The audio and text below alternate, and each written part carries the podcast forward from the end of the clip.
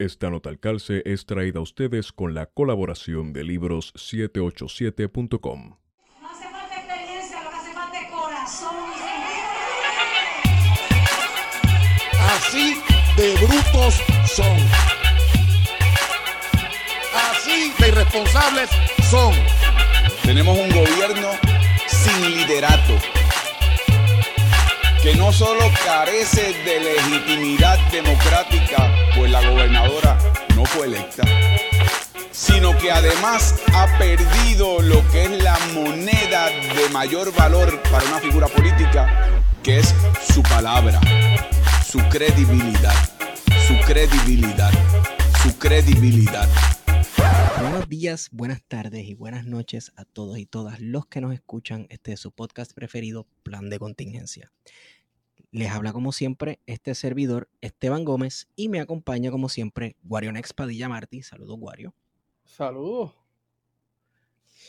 Y el placer es siempre nuestro de tener con nosotros a esa hermosa voz que escucharon, nuestra compañera Eda López Serrano, procuradora de las mujeres del ¿verdad? En, en el PIB, ¿cómo es? Porque- Es secretaria de Asuntos de la Mujer. Secretaria de Asuntos de la Mujer en el PIB. Yo siempre con mi, wow, con mis lapsus lenguas y memoria. Aquí me están, producción me está mirando con cara de asesinato en primer grado. Sí, Entonces, sí, sí. Tú estás en una muy mala posición Y ahora realmente, y realmente pode- podemos decir que la procuradora ha hecho eso es así. y se ha destacado una larga lucha en favor de la Gracias, mujer. En verdad que sí. Gracias, ustedes son eh, siempre, para mí, yo se los digo, o sea, yo soy una contingencia que nunca va a crecer. Yo soy como, yo me siento como elevada cuando estoy con ustedes, porque ustedes son mi corille. Yes. Gracias, Eda. Y gracias por, por decirnos sí y por bregar con nosotros. Este, Eda, est- estabas hablando, si no me equivoco, estabas hablando de una organización criminal. Estábamos hablando de películas de mafia, de la cosa nostra, ¿verdad? De estas organizaciones herméticas que mantienen secretos so pena de muerte, so pena de, de, de acabar con tu cabeza, ¿no? Y yo no sé, pero a- para quien tenga la duda, estamos hablando del Estado Libre Asociado de Puerto Rico y quienes ahora mismo les toca su turno en el carrusel, que es el Partido Nuevo Progresista. Sí, de la machinita. Sí. Pues exacto. mira, sí, y, yo te voy a decir una cosa, yo estoy, yo siento hasta tristeza por el país, porque yo pienso, en primer lugar, que la gente ya tiene una idea de que este, yo no me recuerdo si es igual que el de Pedro Rosselló o este botó la bola con corrupción. O sea, esto es una cosa de verdad que es como si nos faltaran el respeto como pueblo todos los días y de todas las maneras posibles.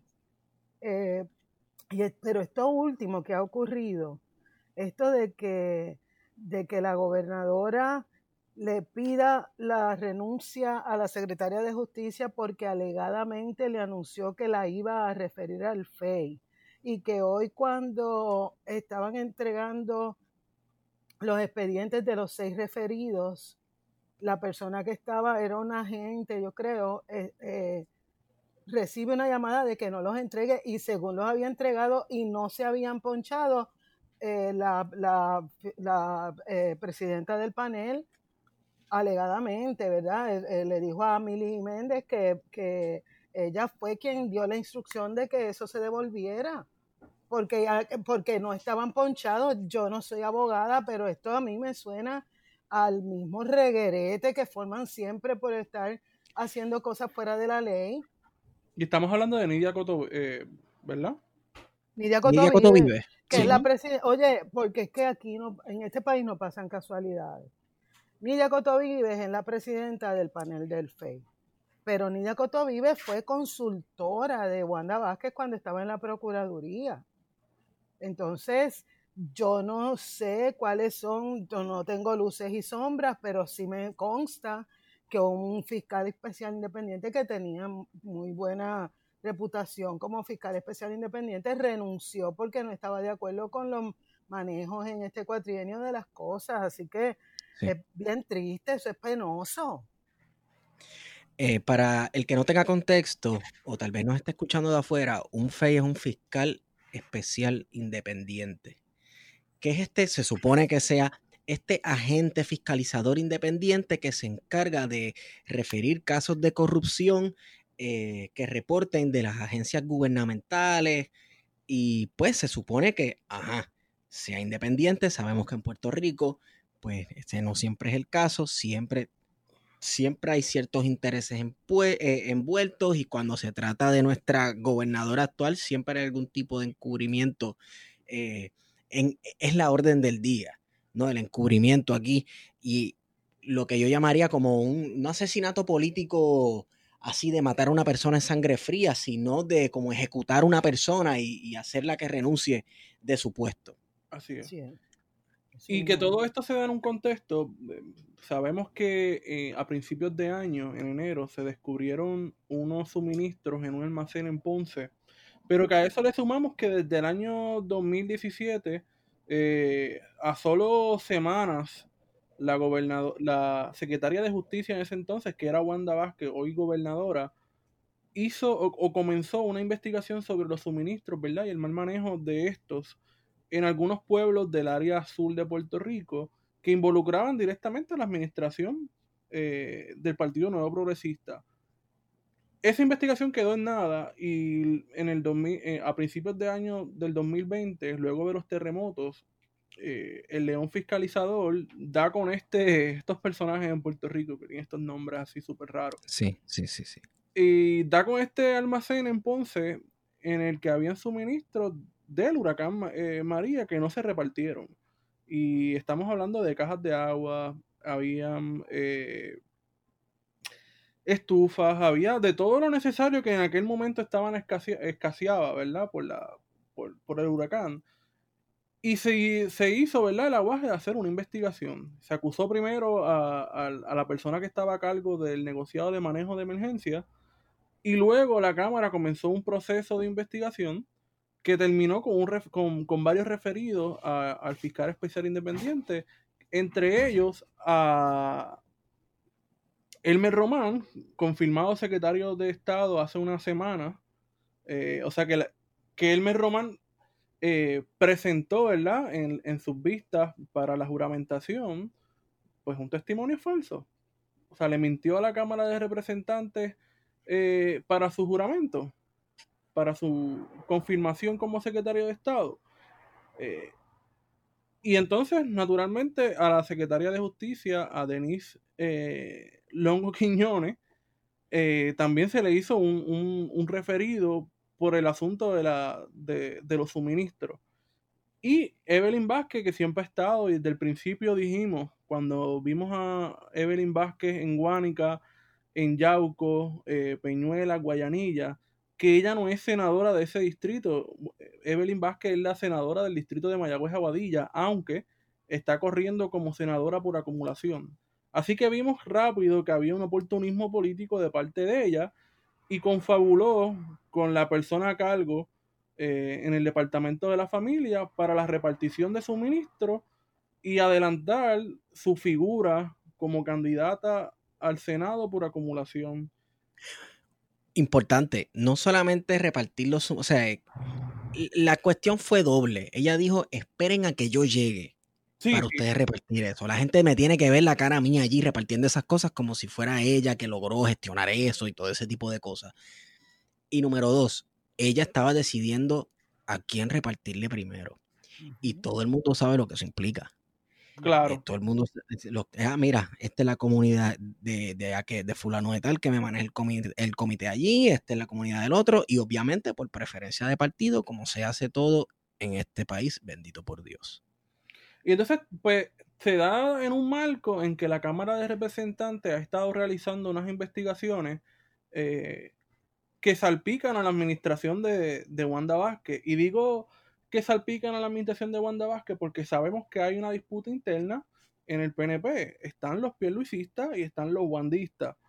Este, y se han posicionado firmes, ¿verdad? La Cámara de Representantes ha demostrado que están con Pierluisi y le han estado realizando una serie de investigaciones que uno puede ir al, al contenido y dice, pues mira, son válidas, pero están viciadas por un contenido este, político partidista de, Claro, de internas. de una lucha interna cuyo colateral pues somos nosotros el pueblo que Pues, estamos hermano, viendo- o- ojalá, ojalá todos los años hubiese primarias en este país. Ay, Dios Sí, mío, yo no porque sé. entonces, to- sí, porque es que los partidos, los partidos dominantes, ¿verdad? El bipartidismo puertorriqueño estuviese en una constante cacería de bruja intestinal y, y, oye, hubiese una, como que una purificación en este país. Mira, que es que esos dos partidos tienen que implosionarse y comenzar como un proyecto de construcción de país. O sea, Sí. eh, fíjate, cuando Wario está haciendo el recuento, yo revivo esos días de enero después del, del, del terremoto, Terremoto. oye, y, y, y lo revivo con mucho dolor porque usualmente yo no describo esto, pero muchas de las personas que yo acompaño me llegan a través de las redes y a- o porque me escucharon un programa o lo que fuera. El asunto es que los relatos que yo tengo de jefas de familia que tenían crías, pero además tenían a su cargo eh, padres, madres o personas viejas, eh, desgarre el alma. Porque mientras todo esto está pasando, por ejemplo, en Guánica, una muchacha que es del, del sector La Mina, del, del barrio La Mina en Guánica, pues esa muchacha, yo me entero porque las compañeras de ayuda legal llegaron a afuera de donde estaba el estadio. Y ella me llama porque del departamento de la familia para tratarla de obligar a ella y a sus papás a que estuvieran dentro del estadio, la amenazaron con ponerle cargos de, de, de maltrato a las nenas y maltrato a los padres. Y entonces ella me decía, es que no puedo estar ahí dentro porque es un fanguero y además hay unas personas que tienen casos de maltrato infantil, de, de, eso, de abuso sexual infantil. Entonces, No, no, terrible. Es, terrible que mientras la gente está viviendo una realidad tan terrible, tan, tan inesperada, que hay, que hay pueblos que no tienen ni siquiera escuelas. Esta gente estaba con esa politiquería de darle a una gente sí a otra no. ¿De qué está hecha esa gente? Mira, a mí me sorprendía mucho porque en uno de esos viajes que hicimos al sur, la misma gente decía, no lo dejen, no dejen nada en manos de, de- Del municipio y de- del gobierno. Vayan directamente a las comunidades y eso fue precisamente lo que se hizo, ir directamente a las comunidades, coordinar y repartir, porque sabíamos Sí, que si lo dejábamos al municipio o lo dejábamos al, al gobierno estatal, no nunca iban a llegar esos suministros a donde realmente debían llegar y se desviaban a los amigos del alma, a los líderes de barrio para que repartieran y adelantar políticamente eh, distintas agendas, ¿verdad? Este, de la figura del alcalde, la figura del representante, la figura de la senadora, eh, que así es como opera la política partidista eh, del bipartidismo en Puerto Rico. Guario, Guario, vamos a comparar. Nosotros fuimos, yo creo que un, el primer día fuimos a Guayanilla. Y allí estaba la Guardia Nacional. Bueno, faltaba que estuviese la CIA, la KGB, el Mossad, todo el mundo allí repartiendo cajas de agua. Yo no sé si tú recuerdas el desastre logístico. Bueno, estuvimos que allí había. una hora o dos horas y Sí. lo que estuvimos allí, la Guardia Nacional era incapaz de montar una carpa. Es Este, que no es. Sí, eso, exacto. Estuvieron- Ahora compara. estuvieron cuántos días para montar, hacer unos, unos módulos en el Sí. campamento. y Estamos hablando del campamento de Guayanilla. Estuvieron casi un mes para poder hacer unos módulos y unas duchas. Y Sí. hasta eso estamos hablando de lo, de lo ineficaz que es el supuesto cuerpo eh, encargado de, de- de realizar asistencia técnica en casos de emergencia. Ahora te invito a recordar el próximo día que volvimos, que fuimos a lo que lo- yo llamo eh, el final, el cucú de Puerto Rico en Guánica. ¿Recuerdas esa comunidad que fuimos en Guánica y quién estaba administrando y corriendo el campamento al cual fuimos? El sector Laguna. El sector Laguna, la comunidad y unas monjitas. Y eso estaba una organización perfecta. Era la gente de, la- de los alrededores y de la comunidad. Sí. Y eso me sorprende porque ahora que lo menciona, esas monjas que estaban allí eran unas monjas de allí mismo de Guánica, entre Guánica y Yauco hay un convento que perdieron el convento por completo y estas monjas desprendidamente se fueron a las comunidades a ayudar. Exacto. Eh, e, es, es, una lástima que, ¿verdad? Edad me, eh, dijo ahorita de qué están hechas esta gente. Y entonces tú ves una persona que ante el sufrimiento humano, gente sin casa, comunidades destruidas, lo que hacen es, bueno, pues, ¿cómo? ¿Y ahora? ¿Pan de qué? ¿Cómo es que hacemos? ¿Cómo es que hacemos el tumbe? ¿Cómo es que podemos hacer? ¿Cómo es que hacemos el tumbe? Exacto. Que, este, ¿cómo, cómo, yo, ¿Cómo yo puedo lograr ponerle mi nombre o mi cara en esta bolsita de comida que yo voy a entregar? Claro, mi hermano. Lo vimos, por ejemplo, ahora que tú lo mencionas, lo vimos con el caso de, de la ayuda que se supuestamente desprendida de municipios que a mucha gente no le gusta criticar porque tienen este imaginario de que el alcalde es, olvídate, superpueblo. Y estoy hablando de Ramón Luis y Jennifer González, que organizaron, es verdad, una ayuda para repartir en los pueblos del sur. Pero le pusieron el nombre de Jennifer González, el nombre del alcalde, este, y entonces, ¿con qué propósito tú haces eso, verdad? Entonces no es una ayuda tan desprendida, es una ayuda con una intención política de que vean tu nombre, que sepan quién tú eres, eh, que sepan que el PNP estuvo, porque Ramón Luis no es cualquier persona dentro del PNP. Ninguno de los dos, ni el padre ni el hijo que es alcalde. No, no, eso recuerda que eso es The Great King of the North. Estos fueron los que pusieron a Ricardo Rosselló en la gobernación. Eso es correcto. Y yo los conozco muy bien porque recuerden que en el 2012 yo fui candidata a la alcaldía de Bayamón por el PIB y yo conozco muy bien cómo maneja Ramón Luis eh, sus negocios desde allí y no, no es, o sea, ahí hay unos serios señalamientos, hay eh, referidos al, al, a justicia de parte de la, por los hallazgos en las, en las auditorías de la Contralora y nada pasa, nada pasa. Y, y entonces, yendo un poco sobre lo que estamos conversando, aquí tan pronto ocurrió lo del terremoto, se activaron esas es que es una clase política partidista tan, tan insensible. Y, fue como si no hubiera pasando absolutamente nada más en el país que no fuera ellos adelantar su agenda política. Pero entonces, ¿cuál es el problema? La gobernadora no puede reclamar que ella era inexperta, porque si nos vamos a, podemos recordar Después de María, ella llegó a ir a pueblos donde denunciaba que no estaban atendiendo bien la, la, emergencia. Y no solo eso, ella anunciaba que con muchísimo éxito ella este, estaba adelantando un, proyecto que era de dotar a los lugares de personas viejas y centros de cuidado, etcétera, etcétera. Pero se le, se le olvidó un detallito casi minúsculo.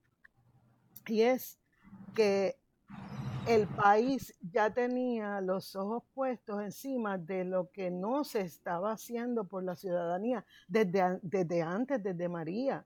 Y el país ya sabía también que, por ejemplo, investigaciones ella no le dio para adelante mientras estaba en el Departamento de Justicia.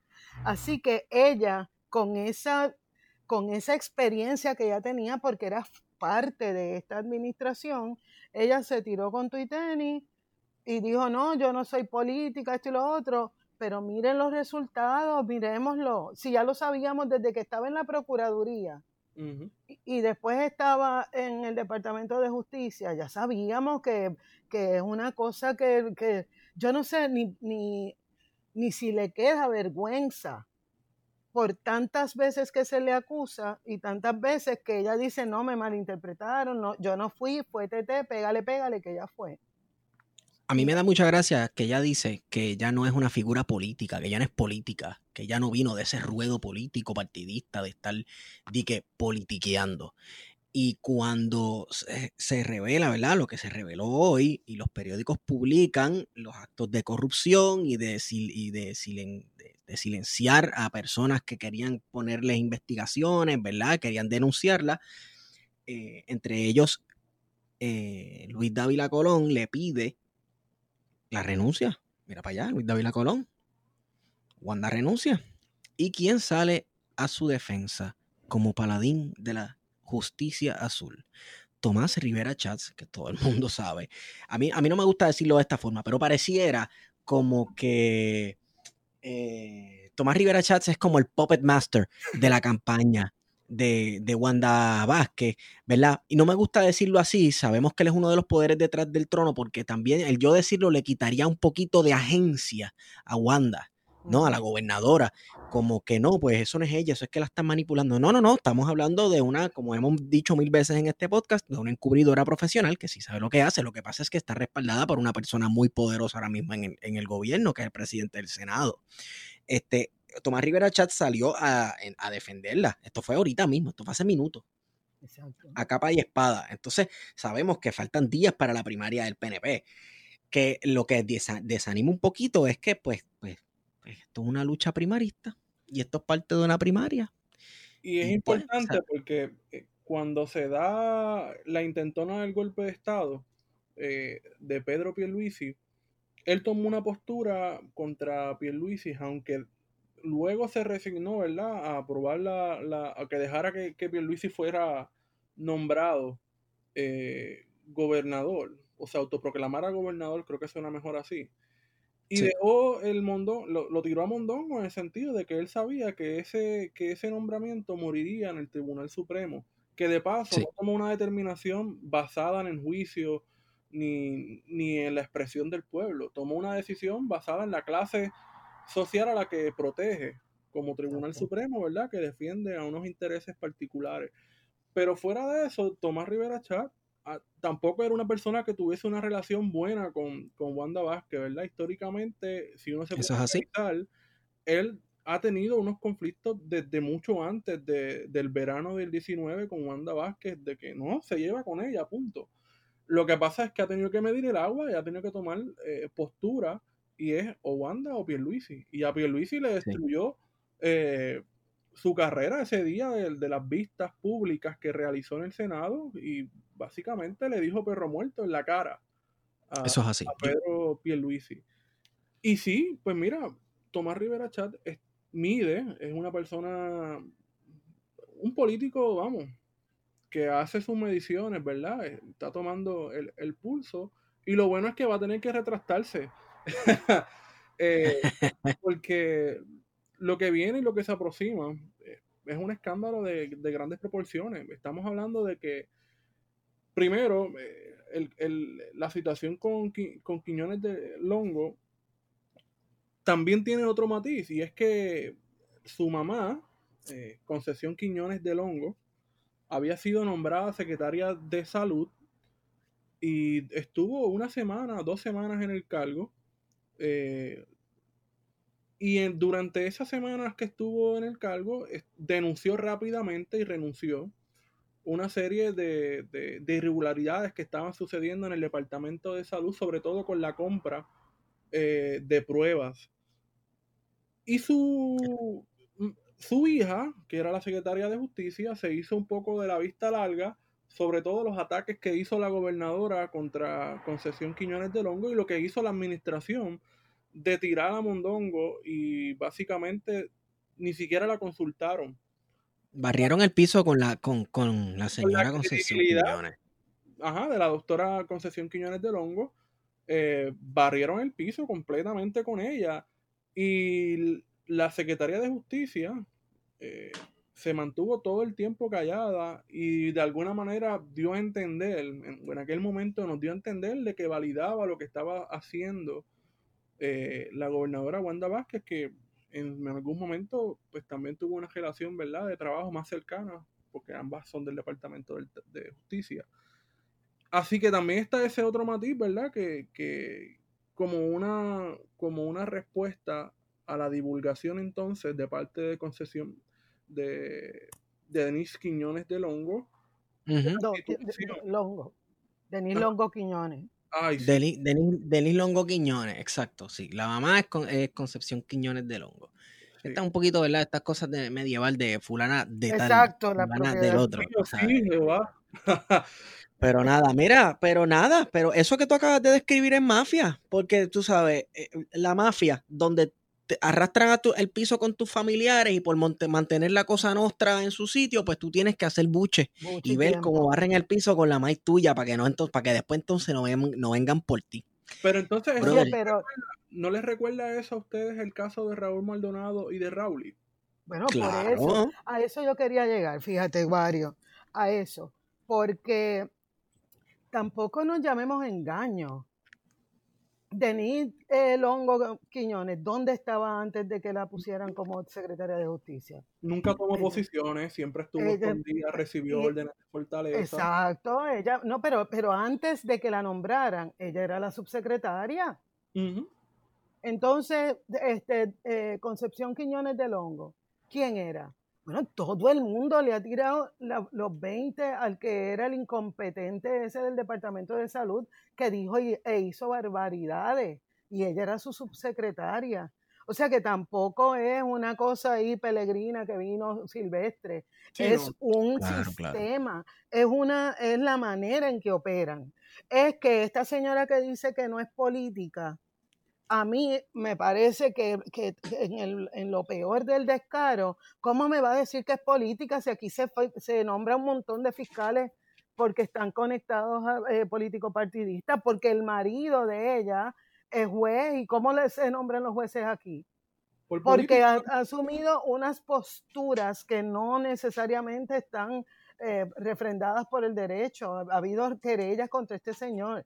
Es, es una mujer que no es política, pero sus dos hijas formaban parte de los hijos talentosos. Yo no sé si todavía lo forman. Bueno, no es política, es politiquera. Por eso. Tal vez entonces eso lo explique mejor. Por eso, pues entonces ella no puede, nosotros ya bendito, estamos en el cuarto año de- del gobierno de Ricardo Rosselló y, y esta administración y ahora de Wanda Vázquez. Oye, que ya el pueblo está cansado de que nos vean la cara. ¿Cómo se le va a permitir a este, a este gobierno? eh, y oye, sueno indignada porque estoy indignada, porque ya basta, tú sabes, no es lo mucho, es lo tupido. edad. Y hay que, hay que este, hacer esta salvedad bien, bien específica. Es importante que se entienda que no fue la administración de Ricardo Rosselló y luego la administración de tres segundos de, de Pedro Pierluisi y ahora esta nueva administración de Wanda. Estamos hablando de que este son la misma gente. Es, Es la una misma- administración es. la misma gente por cuatro años. Son la misma gente. No importa que los de Pierluisi estén por un lado y que en dos días son las primarias, son todo el mundo la misma gente. Al final del Así día, es. todos se ponen de acuerdo para hacerlas por casa. Sí, estamos hablando de que el. PNP es una organización criminal. Es una organización criminal y, y el, y, y es el crimen aquí y esta corrupción es sistemática y eso es producto del bipartidismo en este país que para asegurar su supervivencia ha creado la ley y el mecanismo de romperla y el mecanismo de salir impune. Así es.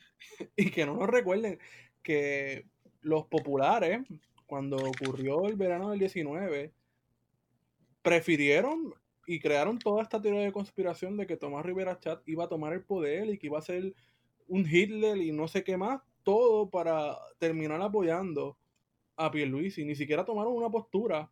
Así es. Prefirieron es. irse de pecho y decir, no, hay que apoyar a Pierluisi porque Pierluisi es el menos malo. Así que estamos mira, de una oposición que es monga, que no está dispuesta a hacer nada ni a hacer ninguna denuncia porque es cómplice y es parte de este mismo sistema eh, criminal eh, dentro, de esta, de- dentro de la colonia. Guario, eh, yo creo que Pierluisi se tiró la maroma de tratar de ser gobernador porque él se confió demasiado en las conexiones que él tenía con ciertos sectores muy adinerados, con mucho poder, eh, ¿verdad? En- como son adine- adinerados, tienen en consecuencia mucho poder, poder político en este país. Y, y son ¿Qué pasa? familiares también. Claro, claro, pero la supuesta oposición en este país son amigos de la misma gente. Sí, se casan entre Así que- ellos. Claro, así que son amigos de esos mismos poderes, así que qué, qué carajo de oposición le van a hacer. No este, hay. No la hay, es una oposición fatula, falsa, y a las voces que de verdad hacen oposición y que de verdad gritan y de verdad dicen, mira, esto está pasando, esto está pasando, está pasando, los tildan de loquitos, Los los de, ah, esta gente siempre, esta gente siempre, los que siempre dicen no a todo, la gente, ah, mira, los que siempre están protestando. No eh, olvidemos que Wanda Vázquez, que bajo su dirección se criminalizó a estudiantes de la Universidad de Puerto Rico que todavía están pasando por un proceso judicial y que fue ella la que ha seguido adelante con ese proceso eh, judicial contra compañeros y compañeras de la Universidad de Puerto Rico por los sucesos de la huelga del 2017. Y que fabricó caso. Claro, Porque nosotros fabricado. tenemos todo, to- o sea, es una cosa que es, si, si nos ponemos a despulpar la gestión de Wanda Vázquez, no solo ahora, pero particularmente durante este cuatrienio, que no vio ni nada malo en el chat, que no, el primer chat, ¿verdad? El del plan, plan, plan, que no vio ningún tipo de, de, de- de cosas eh, sobre las cenizas, ella reinterpretó leyes. El eh, caso pues- de los procuradores eh, de niños, de menores. sí, sí, sí, Exactamente. sí. El caso de Alma Yariela, por, por Dios. Exacto. Tú sabes, eh, es, que, es que tenemos tantos ejemplos y yo le voy a decir una cosa que a mí me llama muchísimo la atención.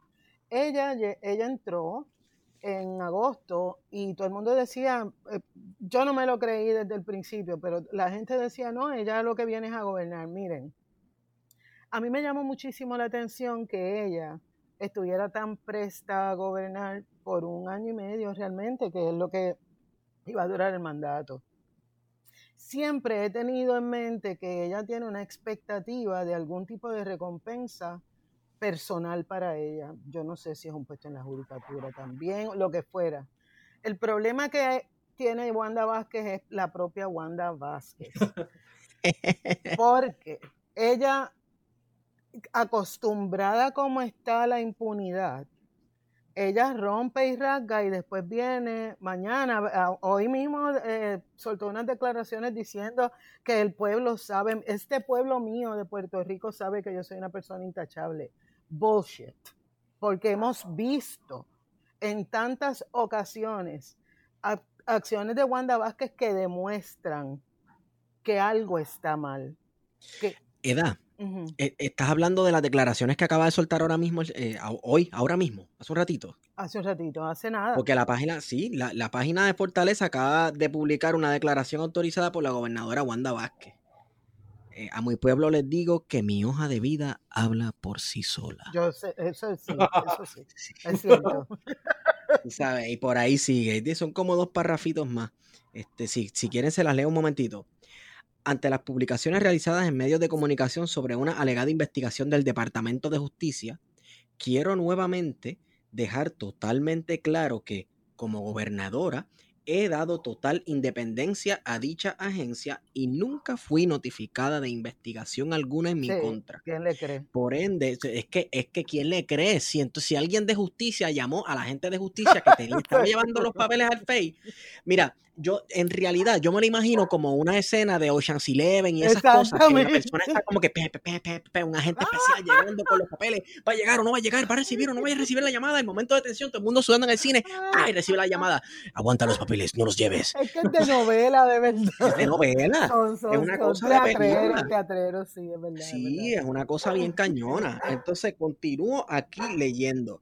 Este, he dado total independencia a dicha agencia y nunca fui notificada de investigación alguna en mi contra.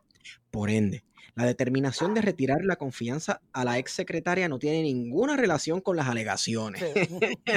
Mañana estaré ofreciendo todos los detalles de Sí. frente, como me he distinguido en toda mi carrera, con la verdad.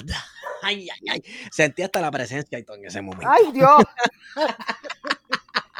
Con la verdad, una encubridora profesional. Con la verdad. Fíjate, y yo siempre, Está brutal. yo Sí. me- pero tú sabes lo que me llamó mucho la atención de esas declaraciones autorizadas por la gobernadora, que en lugar de ser un comunicado de prensa, son es todo una cita de la gobernadora, o sea, eh, quien único va a asumir la responsabilidad de eso tiene que ser ella, porque Y eso, eso llamó la atención a eso porque veo que cada vez hay menos como cohesión en un solo discurso de tapadera.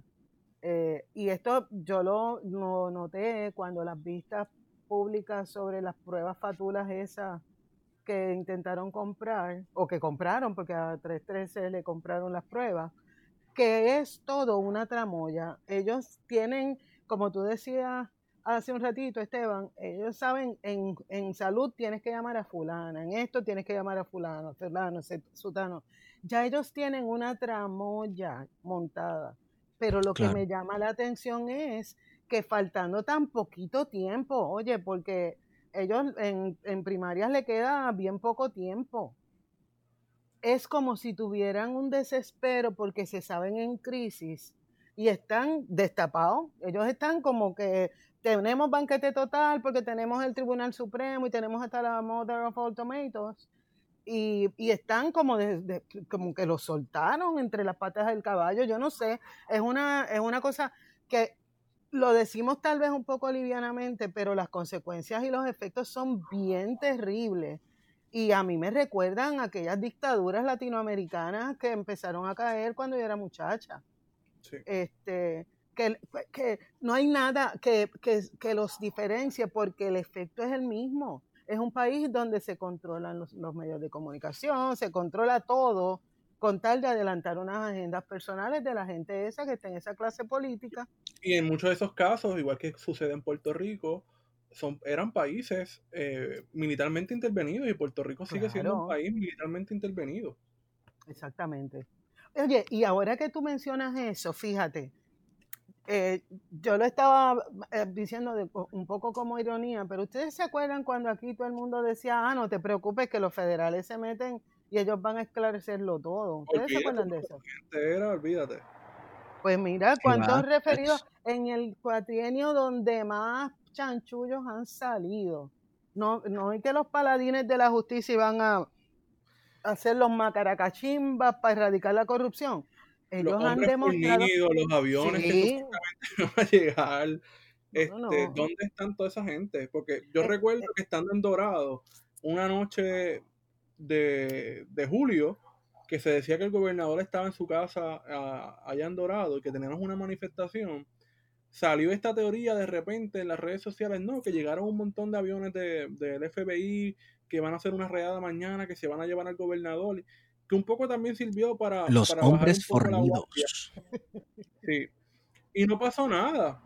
No pasó nada como, como sabemos que en Puerto Rico las agencias federales, el gobierno federal, eh, con su rama de poder, la Marina en algún momento, eh, han apoyado al PNP. Los, lo hicieron con Ferré en el 68, que subieron literalmente y financiaron su campaña para la gobernación en el 68 y sabemos que Rosemilia en la actualidad eh, siempre ha favorecido al PNP. Y sabemos Oye, que, es que son iguales. Que es que, es que mira, mira, Fíjate, y, no, y, que tampoco los otros se rasquen, se rasguen las vestiduras. Porque recordemos que esto es una sociedad que además de ser intervenida, han tenido siempre sus tories locales que le hacen el trabajo sucio al, al gobierno de allá. Y recordemos, o sea, yo, siempre digo, mira, esto, aquellos lluvias trajeron estos lodos, porque aquí quien montó la, la estructura de la represión fue Muñoz Marín. Y hay gente que ya, yo he visto par de posteos que dicen, eh, eh, Piñero fue el que implantó la ley de la mordaza. No, no, no, no, no. Aquí yo tengo a los historiadores que me pueden corregir que en ese tiempo el, el que radica el proyecto de la ley 53, que es la ley de la mordaza, fue el mismo eh, Muñoz Marín cuando era presidente del Senado. Sí, del Senado. Y así que no, que no, no, no, no, lo, que, lo que hemos vivido de represión y la persecución que hemos vivido las personas independentistas en este país, aquel, aquel señor fue el que las creó y ahora estamos viviendo las consecuencias porque los enseñó también que los enseñó a ser corruptos. Así es. Sí. A taparse. que hay gente y candidatas que van a los orígenes del Partido Popular Y esos orígenes pues son esos, ¿verdad? La persecución a los independentistas, la criminalización de la lucha eh, y de la dignidad de las personas, eh, como es Carmen Yulín, por, por, mencionar un nombre en particular que está haciendo este revisionismo histórico eh, de la figura de Muñoz Marín. Y vemos la continuidad de Muñoz Marín y su política de represión, no solamente con Ferrer, la vemos con Rafael Hernández Colón, que yo creo que, sería, que fue una de las esa década del 70 en la que gobernó Rafael Hernández Colón y luego eh, Carlos Romero Barceló fue la peor de la represión. Eh, Oye, que era el secretario de justicia también y él es parte de todo eso también, tú sabes. Este, yo, yo pienso, en este país nunca, nunca, nunca, nunca se ha planteado de manera seria las reparaciones que nosotros nos debemos como sociedad. Y yo pienso que, que, antes de seguir construyendo, tenemos que pararnos y, y enfrentar nuestras reparaciones. Porque la realidad es que eh, no podemos, nadie, ni un ser humano puede tener éxito montando su realidad encima de una fantasía y no podemos desvincularnos del hecho de, las consecuencias de ese colonialismo a, mansalva aquí. Sí. De que lo han querido controlar todo. Entonces, eh, yendo de nuevo, ¿verdad? Trayéndolo un poco a lo que está pasando ahora, miren, la política pública que se gesta desde los puestos del de, presidente de la Cámara y el Senado, junto con la gestión de Wanda Vázquez como gobernadora de sello, les voy a decir, porque no puede decir absolutamente nada que haya hecho que haya tenido éxito. Así que ese triunvirato que permite ese poder, pero que uno se queda mirándolos como que ya yo no sé quiénes están apoyando a quiénes porque es que son lo mismo. Eso es lo que el, el país no se merece. Nosotros no nos merecemos, eh, como país hemos demostrado que somos tan, tan, tan superiores a lo que nos dicen siempre. Sí un pueblo que hemos estado sufriendo los pasados cuatro años, hemos estado sufriendo mucho, mucho, mucho, y seguimos para adelante y nos reinventamos. No, no, nos podemos creer el cuento ese de que somos unos vagos y unos inútiles. No. Por lo tanto, esta, esta clase que vive en Puerto Rico, no podemos eh, condonar estas patrañas de este bipartidismo tan corrupto. No lo podemos seguir condonando, no. Es que, es que no nos lo merecemos. Así es. Ah, abriendo una nota al calce, ¿verdad? Ahorita hablaron de la persecución al independentismo puertorriqueño. Eh, ¿Ustedes saben a quién le dedicó Wanda Vázquez la celebración del aniversario número 244 de la independencia de los Estados Unidos? Fue. fue... A Carlos Romero Barceló. Ay, madre Wanda Vázquez se la dedicó a Carlos Romero, el verdugo Barceló. por si acaso. Eh, vamos viendo a quién se le rinde tributo. En este país, tú quieres ver cuáles son los valores de un país, pues tú tienes que ver entonces, bueno, si a Julito Labatut se le, se le hizo un homenaje, pues ya tú sabes en dónde recae el compás moral de, este, de, de la nación puertorriqueña. Pues Julito Labatut, ahí está, un pone bomba. No, es lo que hacía era vender flores. Un ponebomba asesino. Un asesino. Así es. Y quien, está de, comisionada residente es la que le creó el homenaje al asesino ponebomba. Que de paso no le invitaron a, la actividad de la independencia de Estados Unidos y tenían tremendo papelón. Porque como vemos,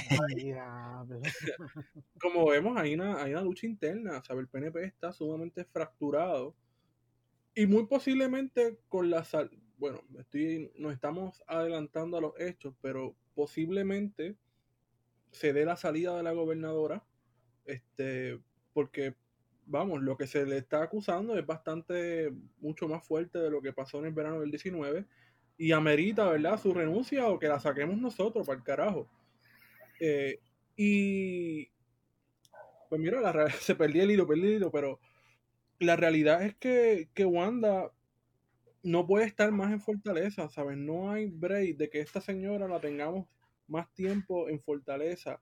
Y yo creo que tenemos que aprovechar el momento, la coyuntura, y no solamente sacar a Wanda, sino no permitir que ninguno de estos cabrones y cabronas siga en el poder, porque entonces estamos hablando de que sacamos a Wanda, gana la primaria, no hay que hacer ninguna primaria, eh, estaría Pierluisi de candidato y muy posiblemente, como tenemos el caso de que Elmer Román está acusado también o estuvo señalado para un referido al FEI, tampoco pueda suceder a la gobernadora, pues entonces ¿quién va, quién va a quedar como posible sucesor dentro de los términos legalistas, constitucionalistas de que algunas... Yo creo que el de, el de educación.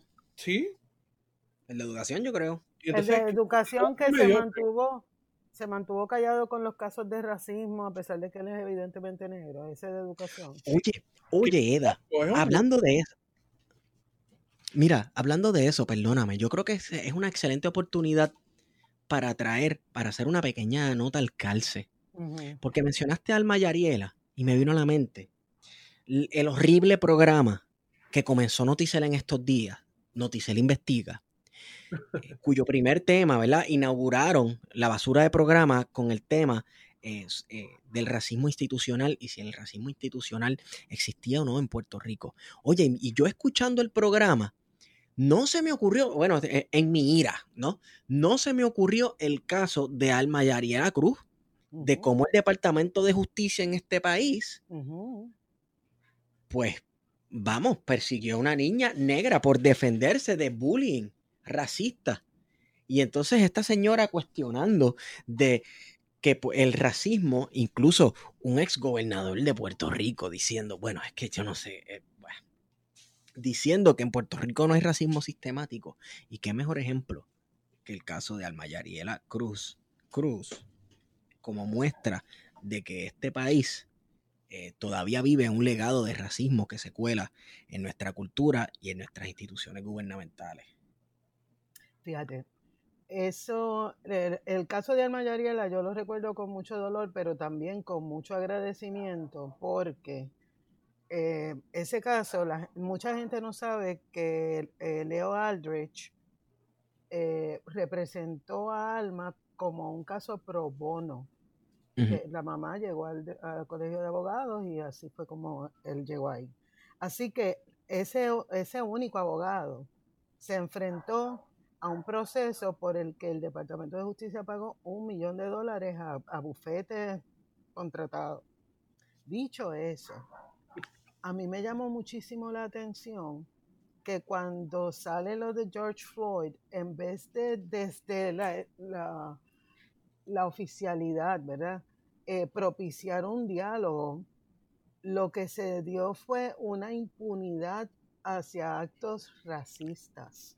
Eso es así. Entonces, eh, callar eh, las denuncias de racismo, callar o, no asumir postura, también podría rayar en los racistas. Sí.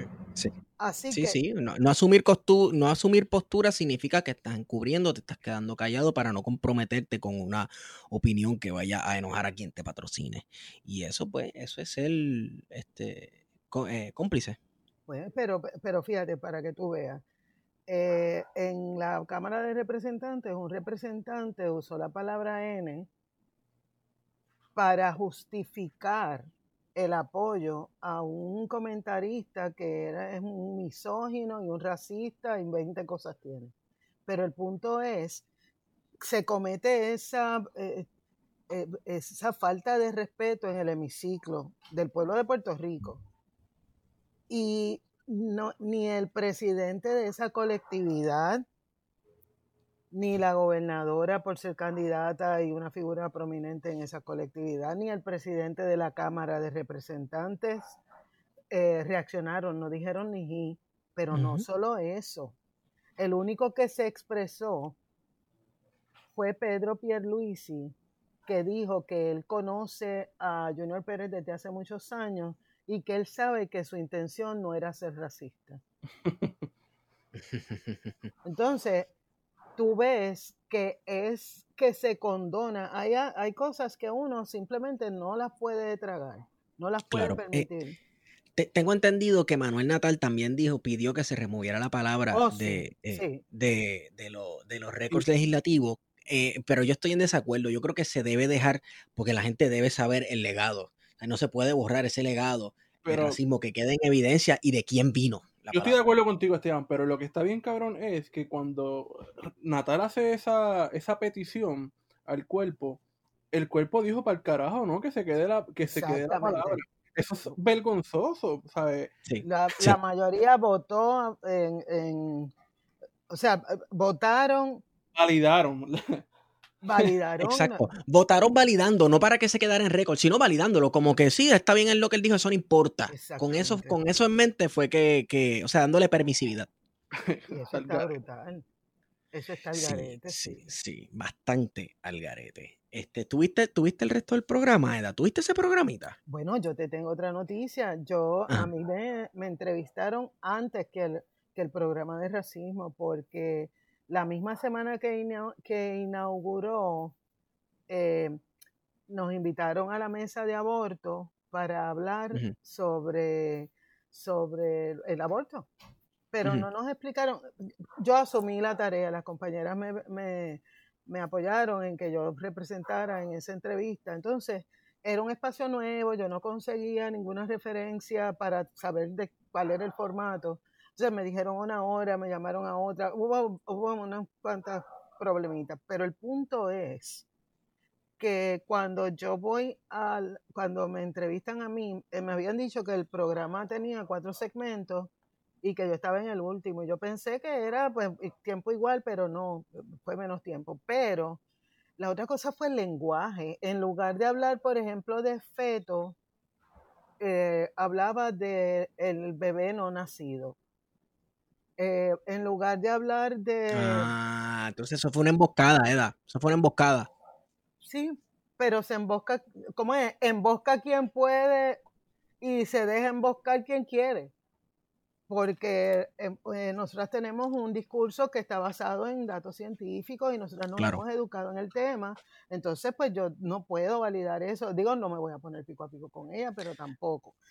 El punto es que cuando yo veo lo, lo, lo, lo, parcializado que está, todas las premisas están parcializadas Sí. yo me, me pregunto cuál es la seriedad del espacio. Pero con el, en el programa de racismo hay una cosa que es bien interesante y es que el, el demeanor de ella cuando estaba hablando con la doctora Río era uno y cuando llega el exgobernador eh, hablar también del racismo era un trato totalmente diferente. Claro, estamos entre amigos. Era Ese de- era el trato. era- Y déjame decirte algo, cuando estaba hablando de la doctora Palmira Ríos, que habló con datos y con una pasta y una paciencia, porque yo, yo hubiese zumbado con algo rápido, o sea, yo hubiese, me hubiese agitado. La doctora habló con una pasta y una paciencia y súper informada, porque ella es la experta en el tema, ¿verdad? Eh, no sé si notaste cómo le decía la moderadora, ok, pues gracias por su opinión. Ok, pero es su opinión. Ese es su Y- argumento. eh, sí, ese argumento. Oye, y la opinión de que se, y el argumento que sé yo qué, y la opinión, opinión, opinión, opinión. O sea, estaba restando credibilidad a una persona profesional que se preparó en el tema y no solamente eso, es una mujer negra, sabe de lo que está hablando y lo ha experimentado. Así que eh, le, le está relegando eso y restándole valor a que todo eso es una mera opinión de ella, algo que a, la profesora se le, se le ocurrió.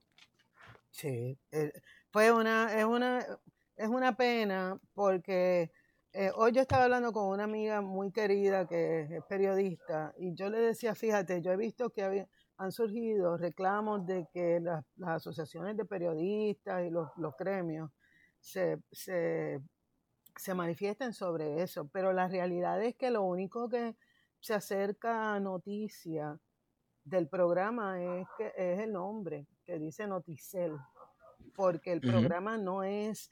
Yo te voy a decir cómo yo me sentí cuando lo vi completo, como si fuera como uno de esos programas que ponen tarde en la noche de, de- de Al Rojo Vivo, una cosa así Que es una manera diferente de llevar las noticias o las notas que, que publican. Pues yo me sentí así, como que hubiera una información para educar al pueblo, ¿verdad? Y para adelantar el- la discusión, pero por otro lado, no es lo que se lo, lo que interesa no es que la consecuencia sea que la gente domine mejor el tema, es seguir manejando este discurso de que, que nos encontramos de ideología de género, de, o sea, son cosas que tienen que ver con un fundamentalismo o una, un lenguaje eh, no, no amoroso eh, socialmente. Así que eh, me preocupa, me preocupa ese espacio.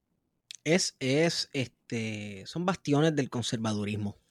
Yo creo que estos programas son bastiones del conservadurismo que se están creando para, eh, vamos, inc- incitar ciertos diálogos, pero utilizando un lenguaje específico y partiendo todo desde el conservadurismo. Cuando algo te, te- cuando la una persona que ha sido presidenta de la Comisión de Derechos Civiles, como la doctora Palmira Ríos González, te habla sobre el racismo institucional y te dice y te da ejemplos claros y tú comienzas hablando de que oh, gracias por su opinión, pero esto, esto y lo otro, entonces tú estás dando las herramientas al público que, te- que está viendo para hablar de eso así, de esa misma forma, como que esa es tu opinión, esa es su opinión, ¿no? Esa es su opinión. Pues, al final Noticel se está convirtiendo en, en- en algún medio tipo Fox News Puerto Rico, que es lo que es Mega, porque Mega TV se ha convertido en, en el vocero comunicacional, ¿verdad? De, de- de- del PNP, de propaganda, con la Comay, este, con Héctor Marcano, eh, ahora con Noticel.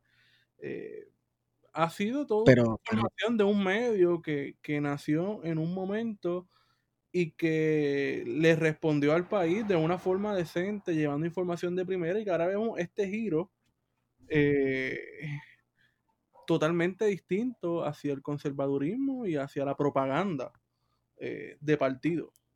Pero, Wario, per- perdona, Esteban, un momentito. sí, sí. Es que eh, no podemos olvidar que eh, Mega TV viene desde Miami.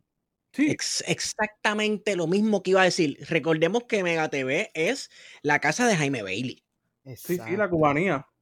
Sí. Exacto. Oye, y yo, yo viví allá 10 años en Fort Lauderdale y yo, yo sé cómo se mueve eso y es una cosa bien siniestra, de verdad. Así que, este, yo no sé, yo eh, de hecho eh, vi unas expresiones de Oscar Serrano que decía que se habían referido a la, al- pa- para el manejo pertinente o algo así. Bueno, eh, ellos pues tienen, tienen eh, ellos que tomen las decisiones que tengan que tomar.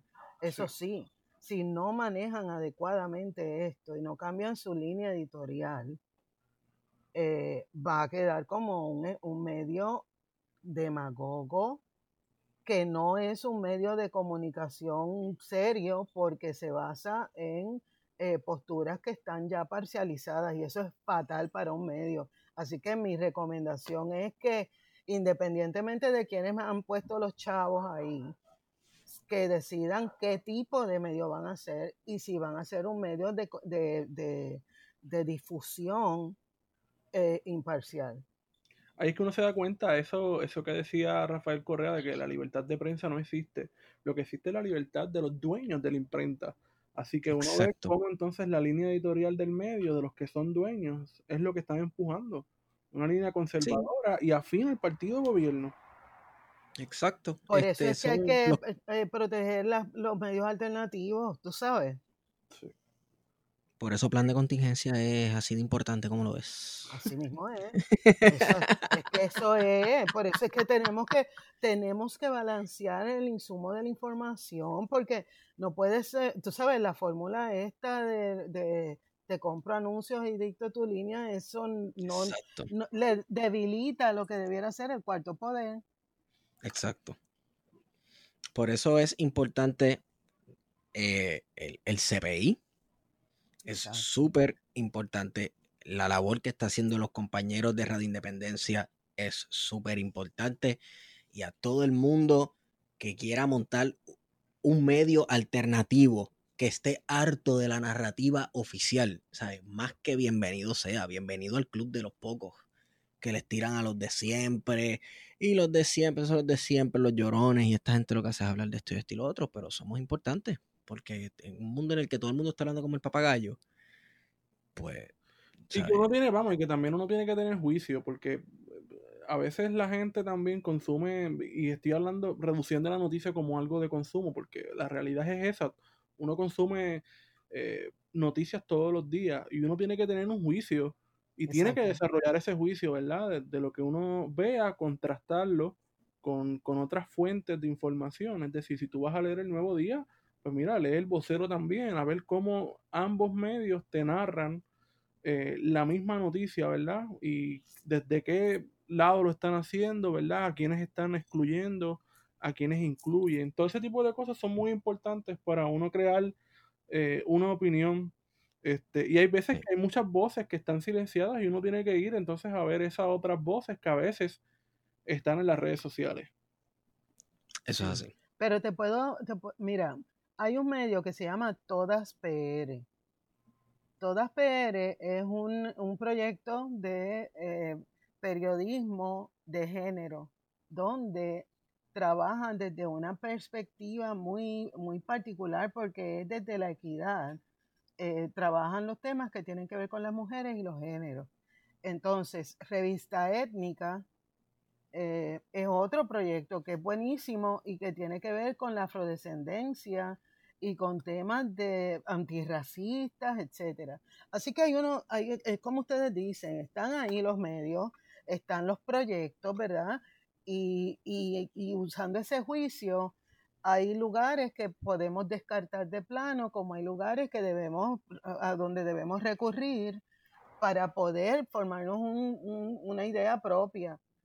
Afortunadamente, yo no sé si ustedes tienen la misma impresión, pero yo estoy viendo en las redes, particularmente en Twitter, que en este momento es como mi medio preferido, este, yo estoy viendo un cambio en el discurso de la gente.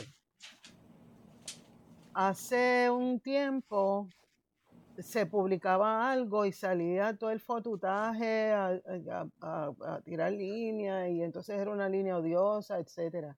Yo no estoy viendo eso en, las redes. Yo sé que las redes no ganan, eh, eh, no ganan elecciones, sin embargo, sí me parece que eh, es un, es un medio bastante interesante para uno ir estudiando cómo se mueve la opinión pública. sí. Estoy de acuerdo.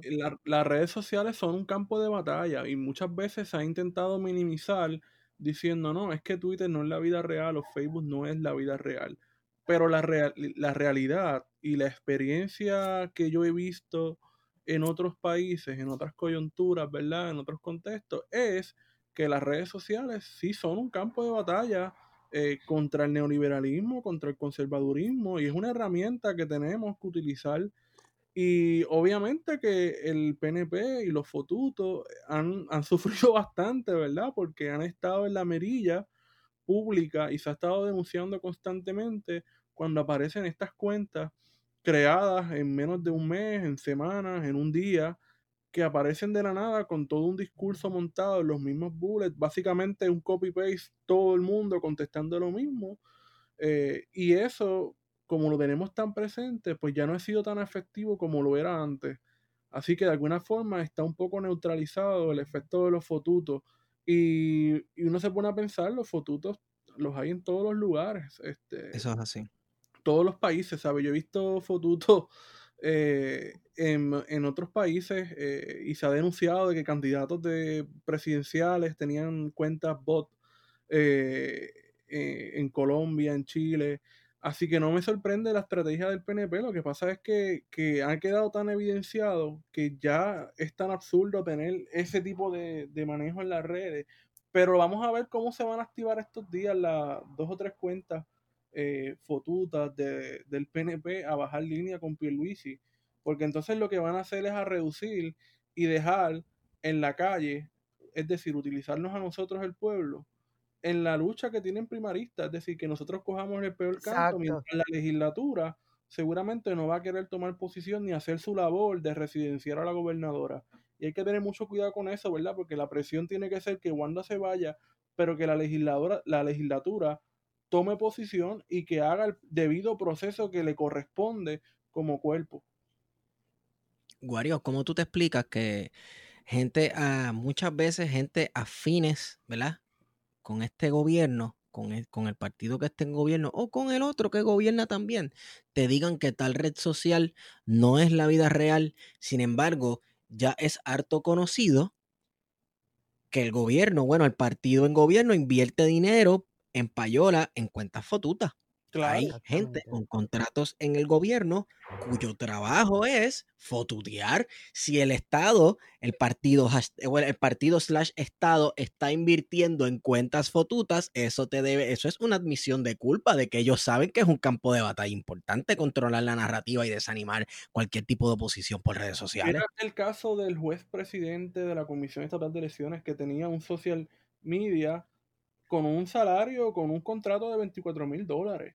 O sea, ¿quién carajo se gana 24 mil dólares en este jodido país por manejar una cuenta de Twitter? De por tuitear, yo quisiera, papi. Yo tuiteara todo el tiempo, papi. ¿Sabes? Son cosas que uno, uno no se puede explicar, hermano. O la utilización de ciertos influencers, ¿verdad? Para el manejo de, de cuentas gubernamentales. Y eso no se hace. Eso no se hace inocentemente, se hace porque, se, porque saben que esas personas tienen un dominio de las redes sociales y pueden comunicar y pasan desapercibidos mientras tienen sus alter ego. O son excelentes tiradores de bolitas de humo. Así es, con la distracción.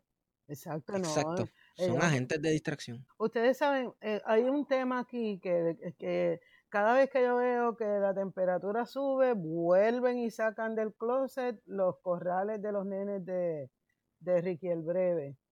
Eh, y eso apela a, una, a unos sectores que se dejan seducir por eso, cuando aquí la realidad es que estamos en un mierdero de eh, eh, proporciones épicas.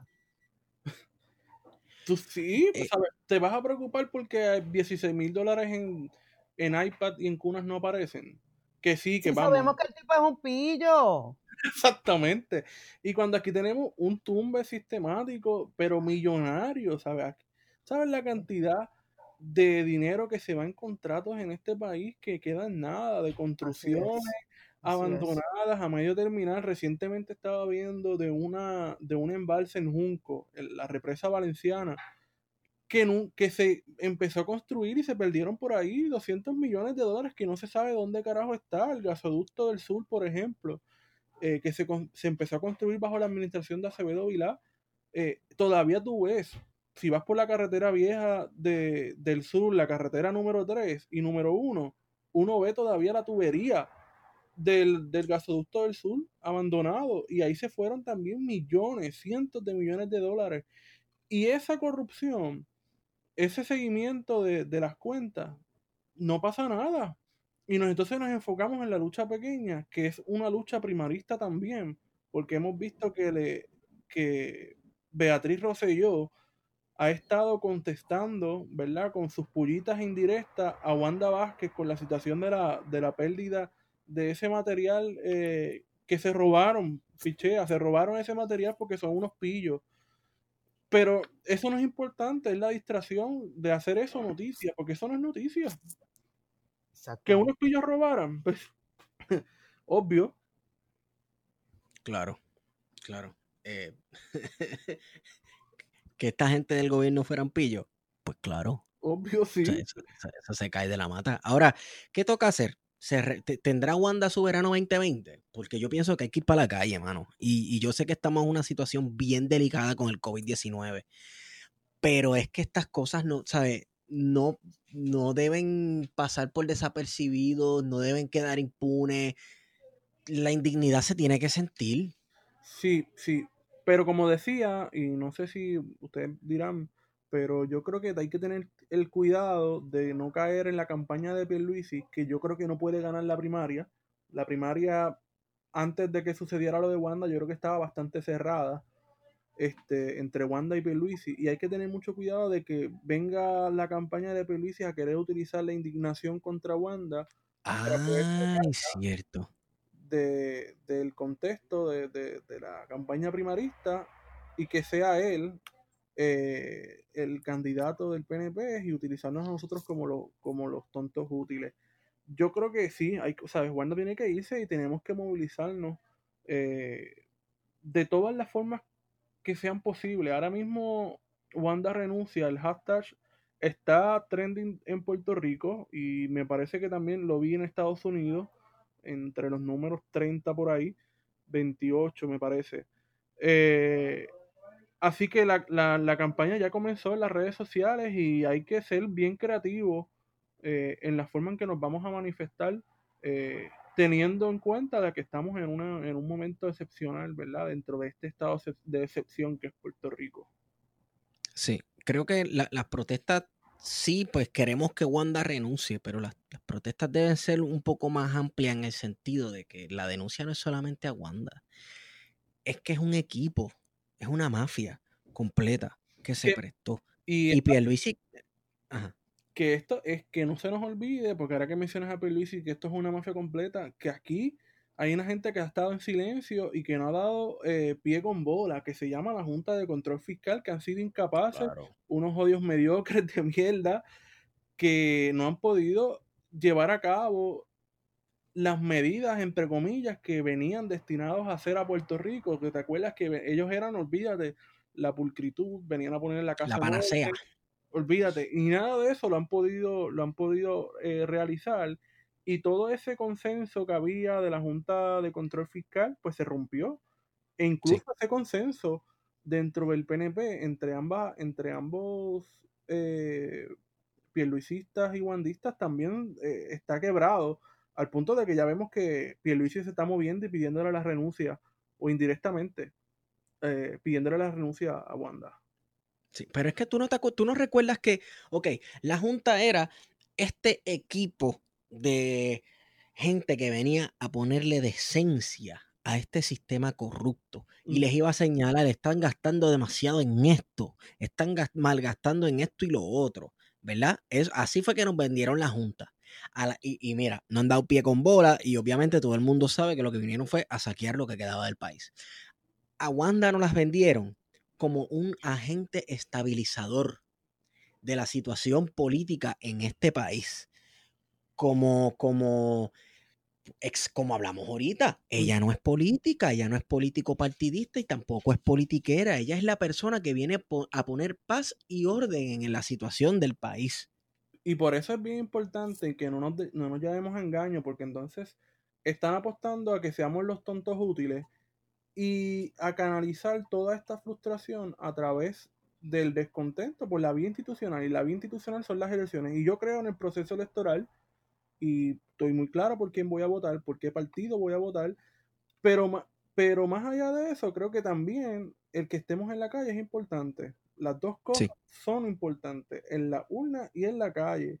Y no podemos caer en, en, ese, en ese, esos cantos de sirena que hubo en el verano pasado de que había que esperar a las elecciones, de que no se podía sacar a Wanda porque había que darle el break de la esperanza y esperar a las elecciones porque faltaba un año. Pues no, Mira, pensaba en, las palabras de, de Albizu cuando dijiste que creías en el proceso electoral, cuando decía la urna, la urna, la urna es el ataúd para enterrar a la nación puertorriqueña. Y tal vez me voy a ir un poco, yéndome un poquito en el viaje del misticismo nacionalista. Era casi como, como él profetizando que el, la sepultura de lo que quedaba de este país se iba a hacer mediante procesos totalmente legítimos, entre comillas, y legales también. Entonces, la urna sí ha sido la manera en la que el bipartidismo se ha podido cementar en, nuestra sociedad puertorriqueña. Por eso entonces cabe eh, echarle el elemento de en la urna y en la calle, ¿no? Porque eh, lo de Albizu era en la calle y en la calle. Y, ¿sabes? Cógeme si puede. Sí, sí, en un contexto que también, vamos, hay que matizar un poco la, la, cita. Sí, sí, sí. En un contexto de los años 30 en el que, vamos, aquí hubo una revolución social. Lo que pasa es que se ha olvidado un poco en la historia eso. Tuvimos la masacre de Río Piedra, la masacre de, Ponce, y básicamente una persecución sistemática y un asesinato sistemático contra líderes independentistas y obreros, porque no solamente el Partido Nacionalista le hizo frente eh, al gobierno colonial, sino también los obreros y sobre todo gente vinculada al Partido Comunista.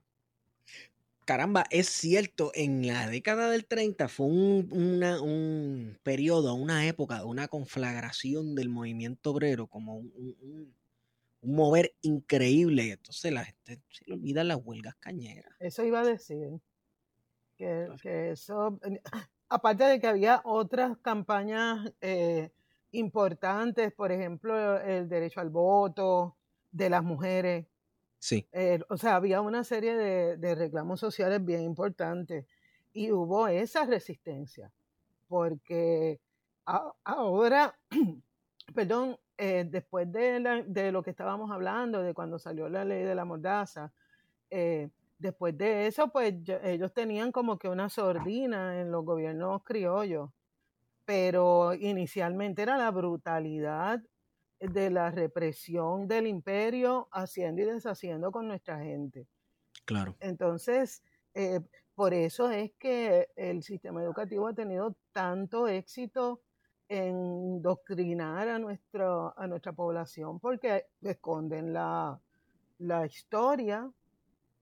Pues muerto el, el perro se acabó la sarna, tú sabes.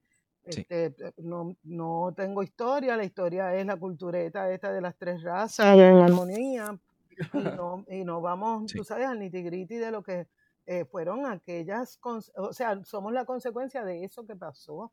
Sí, de violencia. El, el, el- ¿verdad? Uno de los postulados principales del marxismo es que la historia lo mueve el conflicto, la violencia. En, el- en el caso de Marx, pues el conflicto entre las, distintas clases, ¿verdad? La lucha de clases. Eh, Para tú apaciguar una nación, tú remueves el conflicto totalmente de su historia. Y lo haces todo una historia de conciliación y, pues nuevamente vamos al mito de la unión de las tres razas y que no hablar de los movimientos obreros y cómo han dejado el pellejo en la calle, tanto mujeres como hombres en este país.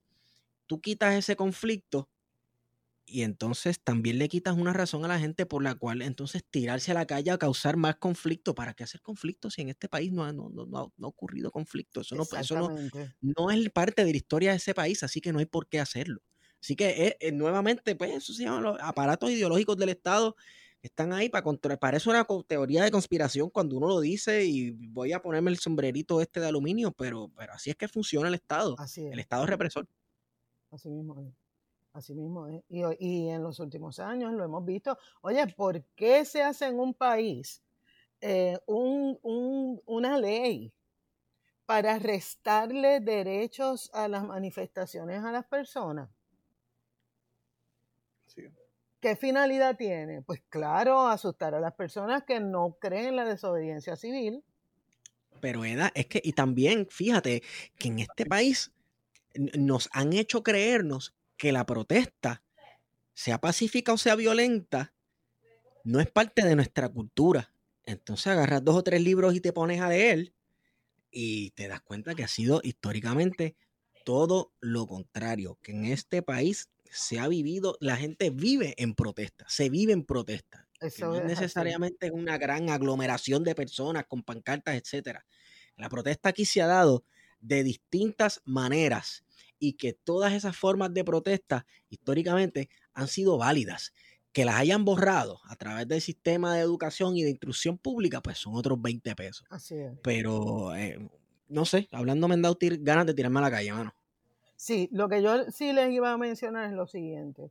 El año pasado, casualmente, el, eh, hubo, se destapó el chat donde eh, el chat que creó toda la indignación, eso fue un jueves.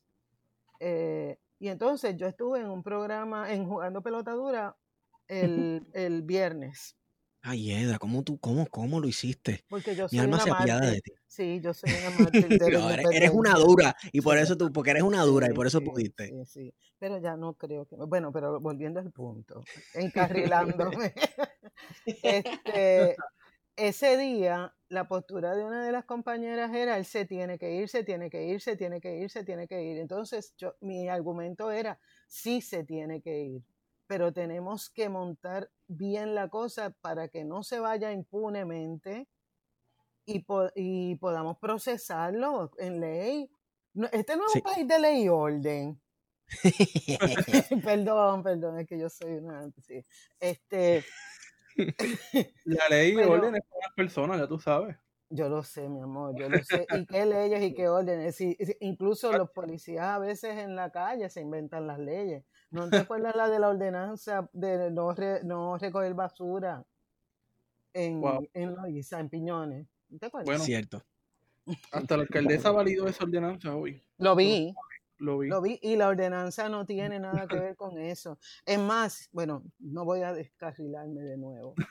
Lo que les quiero decir es que en aquel momento sí tenía que irse él y sí tenían que irse toda su manada azul, pero nos perdimos la oportunidad de procesarlo. Se fueron Sí. como todas las cosas se van en este cuatrienio, en este país. Bueno, en este y en el anterior también, que la persona la sacan del gobierno y ahí se acabó el asunto. Bueno, se, se fue Ricardo Rosselló, pero parece que se quedó Ricardo Rosselló también gobernando a la misma vez. Pues porque, claro. vamos, eh, pues, Que es la misma gente siempre. de la Por misma eso, gente. Volvemos la a lo misma- mismo, mira, y- e incluso voy a llevar esto, voy a empujar un poquito más el sobre. Este, decimos la misma gente dentro del PNP porque es así, ellos, ellos son, es lo mismo, ¿verdad? Pero entonces, si nos ponemos a comparar eh, Batia, por ejemplo, con Pierluisi, ahí yo no veo mucha diferencia. Oh, no. Entonces, es la misma gente circular, porque es la misma gente en este ámbito y eso hace como las amibas y se transforman y acá es otra gente con los mismos valores y la misma carencia de valores. eh, Y, y eso es lo que yo entiendo que la gente ya está harta de eso. La gente se ha dado cuenta por cómo han, se han destapado tan golosos con la cosa pública la gente se ha dado cuenta de que apoyarles como ahora con caravanas y ese tipo de cosas no es no, no, no es eh, no le no va a llegar la tierra prometida que les decían de si me apoyas todo el tiempo cuando estemos en una de malas yo voy a sacar la cara por ti pues sabes qué vino el huracán vino el- vino la vino la- este el terremoto La pandemia, que nos y dejaron colgados. y nos dejaron colgados, siempre nos dejan colgados, pues entonces, ¿qué nos están diciendo? La gente se sabe quién es quién en tiempos de crisis, así que nos Sí. están tratando de coger de lo que nos quería coger Ricky Rosselló.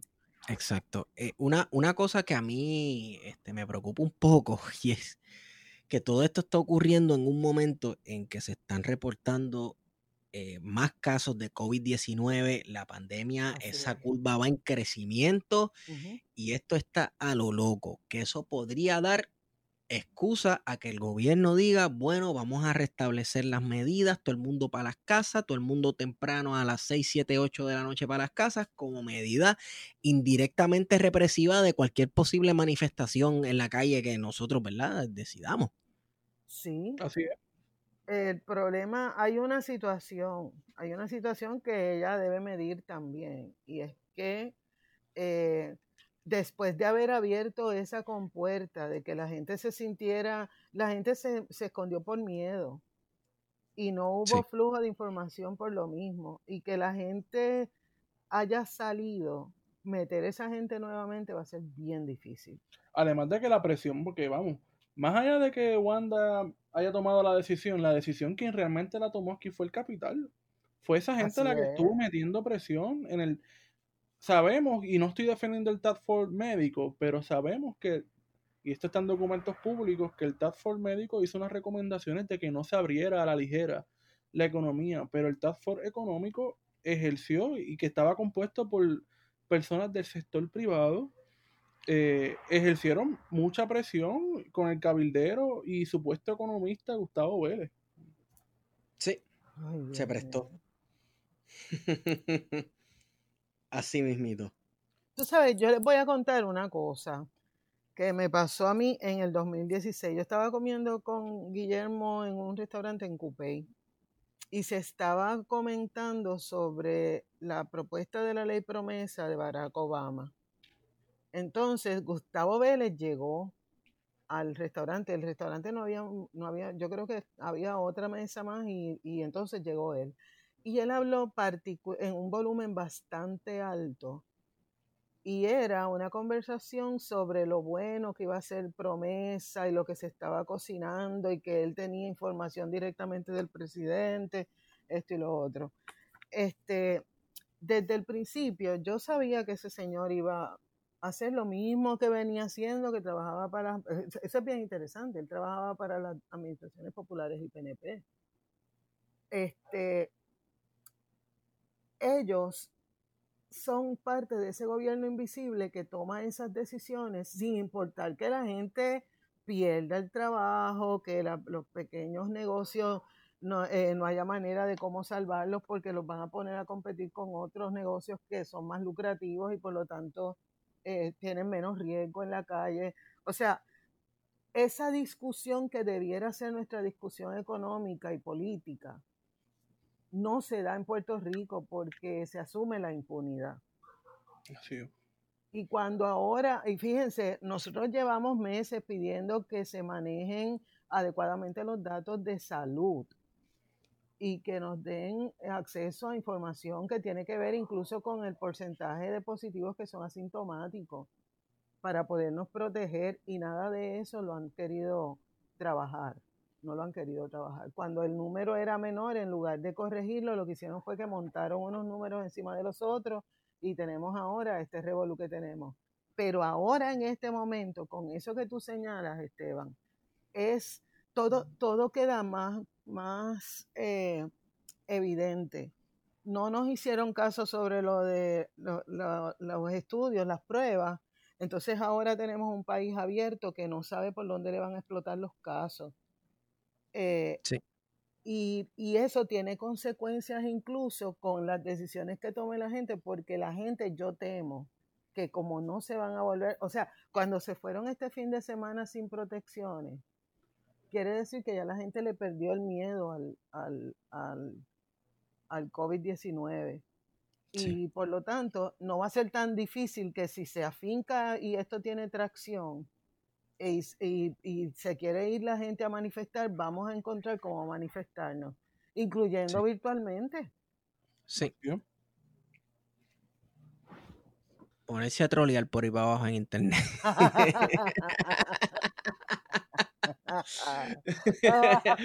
bueno, pero es que hay, que hay que ponerse creativo, tú sabes, y las protestas eh, deben ser cosas que incomoden al poder. ¿Y cómo incomodar al poder? Pues troleando por ahí para abajo. Acuérdense que el, año pasado nosotros nos hacíamos trending topic casi todos los días. Sí, bien organizadito que estaba todo el mundo, y, pero es que la indignación era masiva y compartida. Así es. Así que, pero esto no es, esto no estamos en tiempos mejores, o sea, estamos en tiempos todavía peores. Cuando esa señora se para frente al país para decir toda la obra que supuestamente ella había logrado en estos 10 meses, yo decía, es que es una cosa como si fuera la isla de la fantasía, pero en esteroide. Sí. Te cabrón. Bueno, este, vamos a ver qué depara en esta fabulosa isla del Cordero. Yo creo que ya podemos ir cerrando. Sí, mira, antes de cerrar, el presidente de la Cámara, ese ilustre señor Johnny Méndez, eh, acaba de escribir un, un tuit que por eso de que Twitter es una burbuja. Y básicamente dice que va a estar esperando eh, Loco, tu tono de voz. eres que eres un sucio, loco. Pero eso de que Twitter es una bruja, tú sabes, como que. Perdóname, Wario, te interrumpí. Perdóname, loco, pero es que me mataste. es que tú sabes qué es lo que pasa. Mire, el que no haya tenido una conversación de frente con Wario, pues, usted tiene que conversar con Wario de frente para saber cuál es su sentido del humor. Es como asesinarte, pero con esta carita de, pero que está, pues si yo lo que estoy hablando normal. y yo no lo estoy viendo de frente, pero es que yo sé cómo le acaba de poner la cara cuando él dijo esto. Te lo imaginaste, te lo imaginaste. Claro, Hincando la uña sin piedad. claro. Perdona la interrupción, Mario. ¿Qué fue lo que dijo Johnny Méndez? dijo Johnny Méndez? Johnny Méndez dice que va a estar esperando con mucho detenimiento lo que tiene que decir la gobernadora sobre estas serias imputaciones destacadas en la prensa. Dejamos claro a todos que en la Cámara actuaremos tomando las acciones conforme a derecho y de manera transparente. Cierro la cita. Eso fue lo que dice Johnny Méndez, que sabemos que no es para nada aliado de Wanda. Mm, mucha sobriedad, mucha seriedad y, y como que Y contrasta, contrasta con la posición de Tomás Rivera Chávez que se tiró. loco, Tomás Rivera Chat. ¡Oh! Tuve que comprarse un keyboard nuevo, loco. El tipo despedazó el keyboard de la computadora. El tipo está súper enfogonado, loco. Pero Escribir mayúscula y minúscula y ¡ah! Sí, loco. Este, estaba está más largo que la respuesta que les dedica Jay Fonseca todas las mañanas. Loco, en verdad, Rivera Chats, yo creo que él escribe eso antes de tomarse el café por la mañana. Él toma café antes de, a- antes de escribirte, estuviese relax, sin el dolor de cabeza que uno le da y ese tipo de cosas, brother. No, pero oye, María estaba hablando de Johnny Méndez como si fuera la Concordia en dos patas y El ilustre, el El- ilustre. está bien, pero le invita a pelear y todo eso, papá. ¿No te acuerdas que lo tuvieron que aguantar? ¿Verdad? Diantre, sí. Wow, a que no me dices eso en el parking. No me Wow, aguante, no me aguante. Tipo, no aguanté Wow. Claro que no. Wow, mano. Qué, qué papelona, la verdad que esta gente se piensa que, qué sé yo, que nuestras, se- lo que se supone que sean nuestras grandes instituciones democráticas, ellos lo cogen pues, como eh, si fuera, Sí. qué sé yo, una esquina de yo no sé dónde de mala muerte. Oye, por eso yo te voy a decir una cosa. Todos los días yo pienso en que nosotros tenemos dos mártires de la independencia en ese Capitolio, mano. Porque tú sabes lo que es tener que lidiar con tanta demagogia, leyes Sí. que no tienen ni siquiera datos para sustentarlas. Eh, el- yo me acuerdo que yo vi lo- de la última cosa que se estaba eh, un- una de las leyes que se aprobó, lo último, último, último, era la ley de un legislador que es como del noroeste. Y es para que en la escuela segunda unidad, no sé qué cosa, se pueda dar un curso de violencia doméstica. Como si eso fuera, tú sabes, una ley. Cuando, cuando tenemos un departamento de educación que está para que se haga eso. Claro, Pues que no se tiene que legislar. El debido proceso, porque las, las escuelas tienen eh, organizaciones, las escuelas tienen los consejos escolares que se componen del director, los maestros y maestras y estudiantes y los padres y madres que pueden tomar esa determinación. Exactamente. Exactamente. Una reforma educativa es lo que necesitamos. Para hacer la, la educación más, más eficiente. Oye, y visibilizar nuestra historia de verdad y, y, y visibilizar en qué nos queremos convertir como país. Pero, pero es, es difícil. Bueno, es que esto es otro tema para otro episodio completo, porque eh, comenzar a hacer ese proceso que acabas de mencionar, EDA, significa el principio del desmantelamiento del Estado Libre Asociado. Y yo creo que el desmantelamiento del Estado Libre Asociado no se puede legislar desde el Estado Libre Asociado. O sea, el, el- el sistema yo creo que no puede apuntarse la pistola a sí misma. Eh, Está Claro. diseñado para, para, Protegerse. para protegerse. Incluso el bipartidismo está diseñado para proteger el sistema. Por eso mismo Así es que... que- tenemos que hablar, ¿verdad?, de una refundación que se dé mediante un proceso eh, constituyente, ¿verdad? Una perdí. asamblea No, yo en la lo que oigo. lo- Se oye. en la que podamos entonces decidir nosotros mismos qué es lo que queremos, ¿verdad? Y que en esa asamblea eh, refundacional de, de Puerto Rico, que esté ajeno a todas estas decisiones corruptas, a estas decisiones económicas, que siempre son las que privilegian la toma de decisiones en Puerto Rico. Fíjate, hay dos cosas que yo, comentarios cortitos que les quiero compartir. Número uno, que la gente, eh, o sea, el PNP le ha tomado el pelo a su gente porque no aceptan que son el partido de la retranca colonial. Ellos no están interesados realmente en resolver esto. Eh, para más decirles, en este cuatrienio han demostrado que es una cosa imposible. Ellos adoban la colonia. Y número dos, aquí ellos han eh, tratado de, bueno, han adelantado el que el derecho internacional no se considere como parte del análisis de nuestro estatus. Y hay convenciones internacionales que determinan cómo se va a resolver un estatus colonial. Eh, claro, en Estados Unidos ha tratado todo el tiempo de invalidarla, ¿verdad? Pero existen y están refrendadas por el derecho internacional. Así que eh, esas cosas, aquí nosotros tenemos mucho camino recorrido en términos de esas leyes, pero también, por ejemplo, de, los proyectos eh, que han ido acercando una definición de estatus.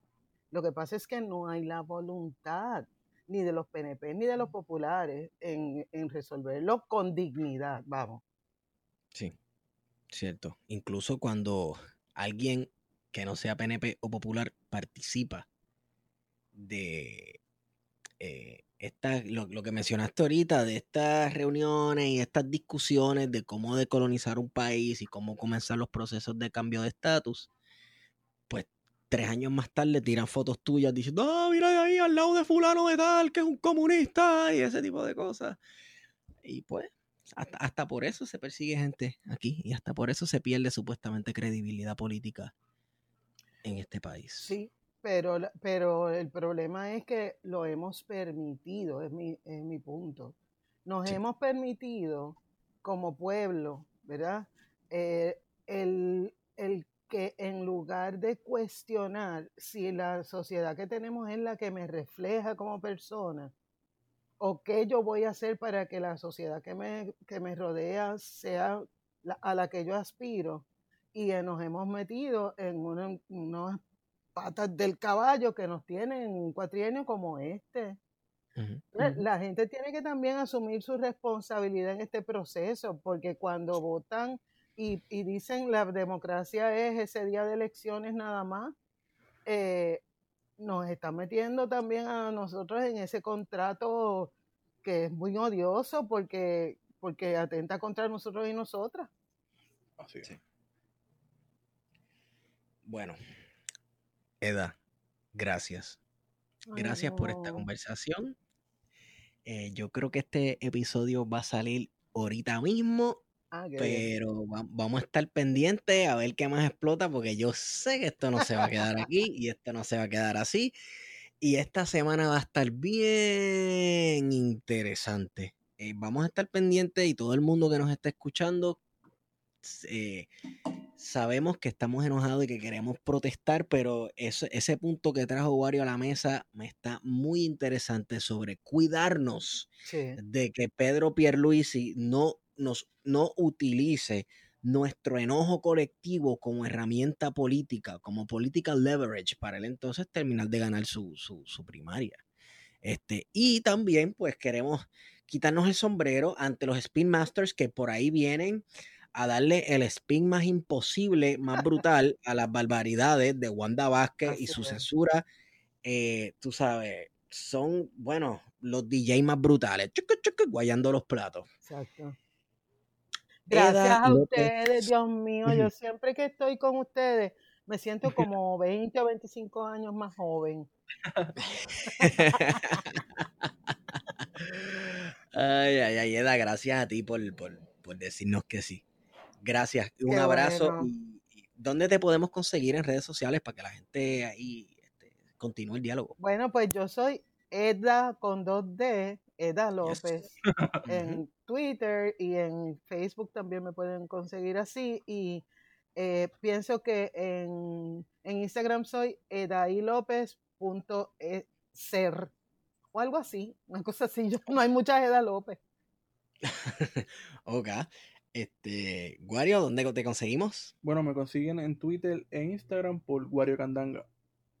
Guario Candanga. Y a mí me consiguen por Estigón por Twitter. Recuerden seguir la página de plan de contingencia en Twitter, Instagram y Facebook. Denos like en Facebook, que nosotros tiramos cositas allí también. Y eh, creo que tenemos, nos quedan camisas disponibles. Así que nos tiran a mensaje directo a cualquiera de nuestras redes. Que ahí están las camisas, este, 18 pesitos. Así que nos tiran y nada, yo creo que con esa hemos ido con ustedes. Plan de contingencia.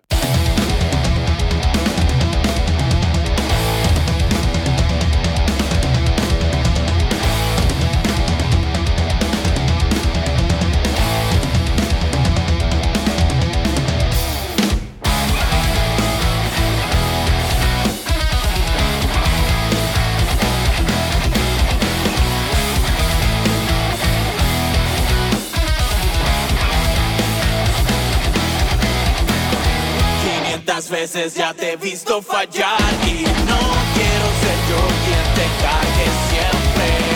Soy el espejo que te ha visto llorar, ya quiero ser pedazos para